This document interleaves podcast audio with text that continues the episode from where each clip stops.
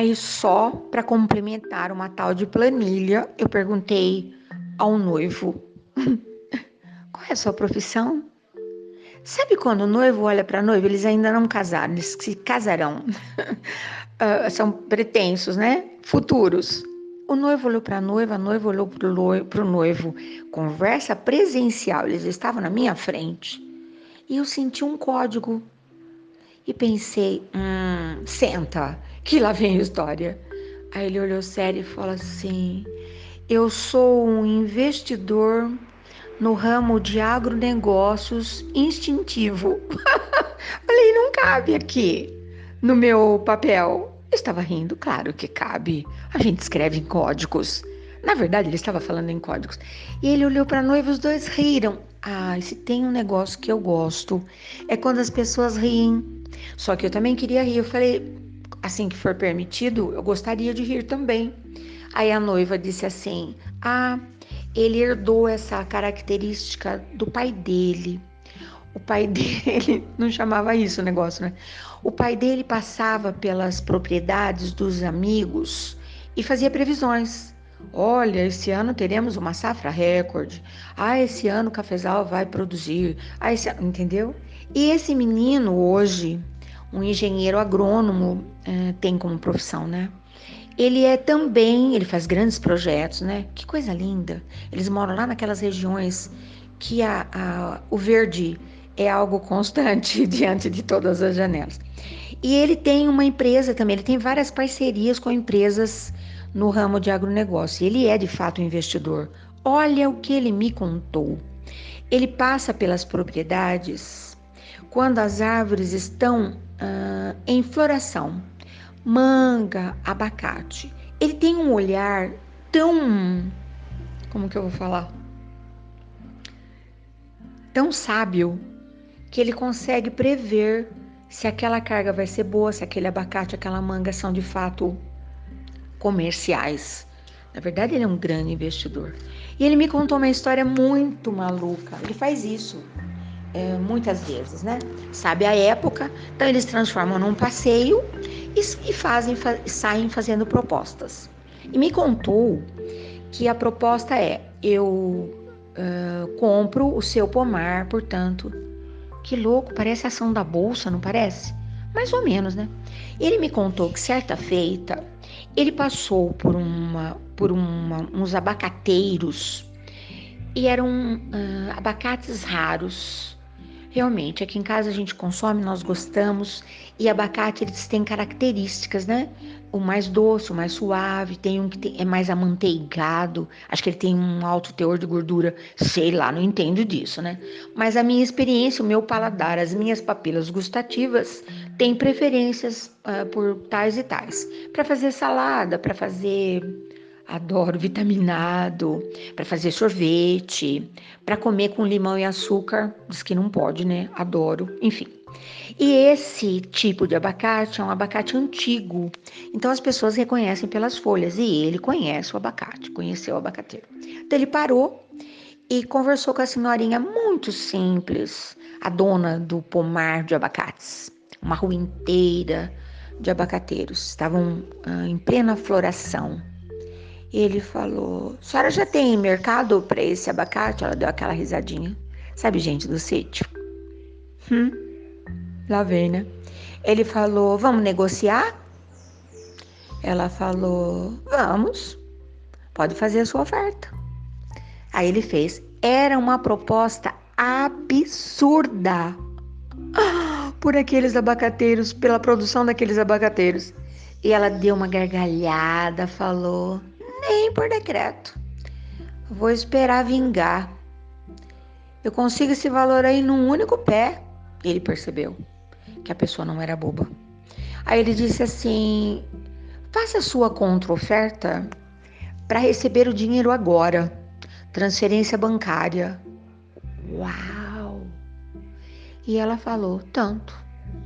E ele me contou que ele não chorou, ele não pechinchou porque ele fez as contas de cabeça que aquilo seria triplicado no bolso dele. Tudo bem, ia demorar um pouquinho mais, né? Porque até que o abacate crescesse e tal. Olha, eu fiquei encantada, muito encantada. Tem umas coisas na vida por aí acontecendo que a gente nem imagina, né? Olha que loucura. E emendo uma outra história aqui. Achei fantástico, hum, mas todo dia alguém me apresenta uma profissão inusitada e eu fico mesmo encantada, que adoro mesmo uma palavra nova. Mas pela janela da nossa cozinha aqui de casa, nós visualizamos uma mangueira, eu já contei a história dela inclusive, que foi meu bem que deu de presente para o dono do terreno, quando era apenas um terreno. Hoje ela reina soberana, bem no meio. É um senhorzinho que cuida, uma manga deliciosa. Não é comercial, me falaram. Ela não é tão bonita, ela não é tão vistosa. Então o pessoal não quer, né? Quer mangas gigantes e tal. Porém, o sabor é inigualável. E esse ano, as maritacas, a chuva, o vento, transformou aquela gigantesca eh, e possível promissora colheita em algumas poucas mangas. Tomara me alcancem o paladar, porque é muito pouco mesmo. Reduziu-se a quase nada, igualzinho aqui no nosso pomar, né? Tudo reduziu-se. Mas enfim, eu mostro pela janela para netinha pequenininha e conto para ela que era, um, era uma, uma mangueira com folhas verdejantes. De repente vieram as flores, as abelhinhas vieram dar beijinhos, um beijinho, muitos beijinhos em cada flor. As pétalas se despencaram, fizeram uma chuva, parecendo uma chuva de estrelas, e que aquelas manguinhas que ela já consegue visualizar, pititica, e ela faz com a mãozinha assim, hum, vão crescer, ficar bem gordinhas, o sol vai pintá-las de amarelo, um toque de laranja, um toque de vermelho. Nós vamos tirar a casca, um suco de casca de manga, espetacular, pode fazer. E degustaremos a manga e ela faz nham, nham, nham, nham, nham, nham. Tá uma aventura, todas as vezes que posso, eu a elevo na altura grandiosa do meu metro e meio para mostrar para ela que aquela manguinha tão linda que ela consegue visualizar desde já cresceu, está quase. Eu acho que é coisa de dezembro, né?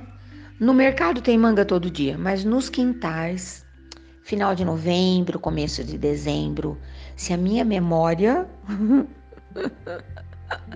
não me falhar, que coisa fantástica. Mas quando a gente fala de olhar investimento, eu sempre penso em investimento emocional, investimento amoroso, investimento de ternura. Você já escutou falar desse negócio?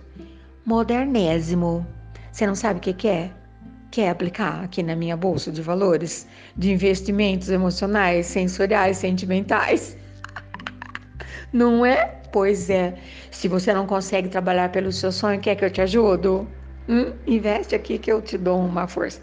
Eu quero contar uma história sobre investimento. Hoje eles já são bem velhinhos, já completaram praticamente todas as bodas, mas eles sempre me contavam, são amigos de longa data, que um belo dia, um menino, bem jovem, saiu para uma fazenda para negociar um cavalo. Ele tinha um projeto, precisava de um dinheiro, escolheu um cavalo e foi negociar.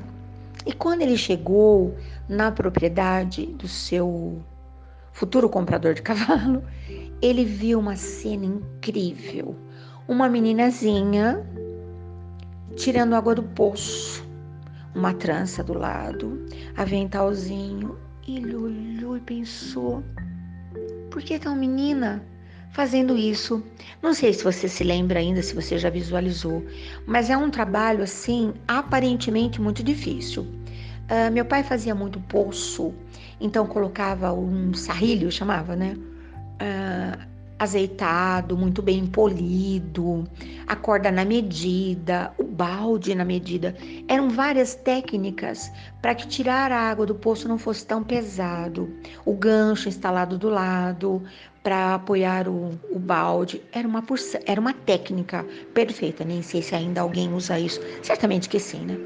Então, nessa casa havia um poço cheio de, de alternativas. Mas mesmo assim, era uma meninazinha dos seus 12 anos, muito novinha. E esse meu amigo ficou sabendo que ela praticamente fazia todas as tarefas da casa, porque a mamãe já havia voltado para casa, como eu digo, né?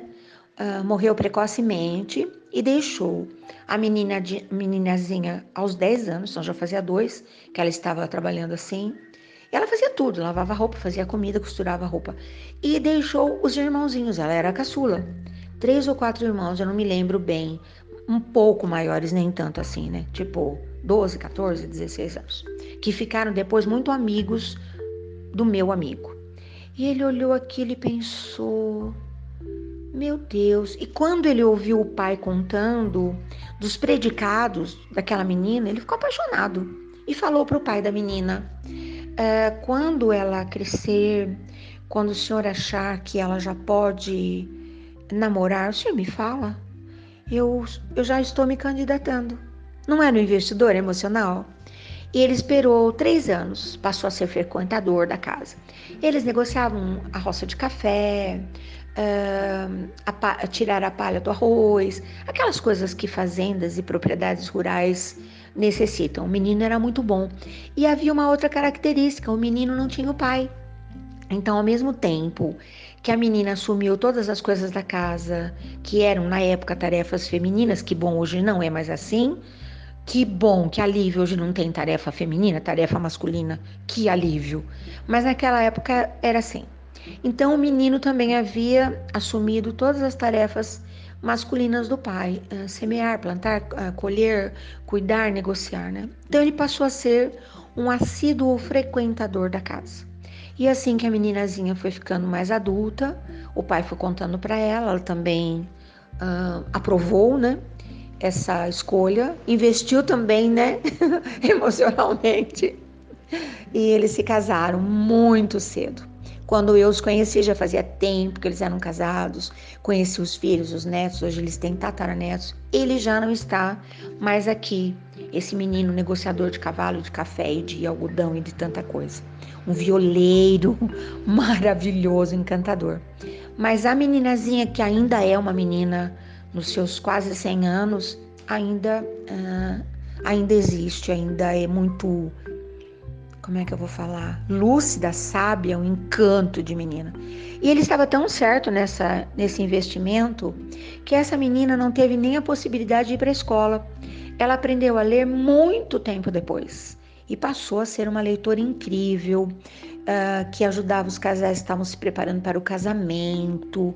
Ah, eles eram fantásticos, uma fé absurda. Então é isso. Hoje, esse nosso podcast, essa nossa conversa tão comprida, é para falar de investimento. Não entendo nada, eu tenho uma amiga que entende tudo de investimento. As pessoas pensam que ela não faz nada da vida, porque ela é toda plena, ela é toda luz, mas ela é danada. Ela sabe fazer de tudo. Sabe aquilo que a gente chama de alma antiga?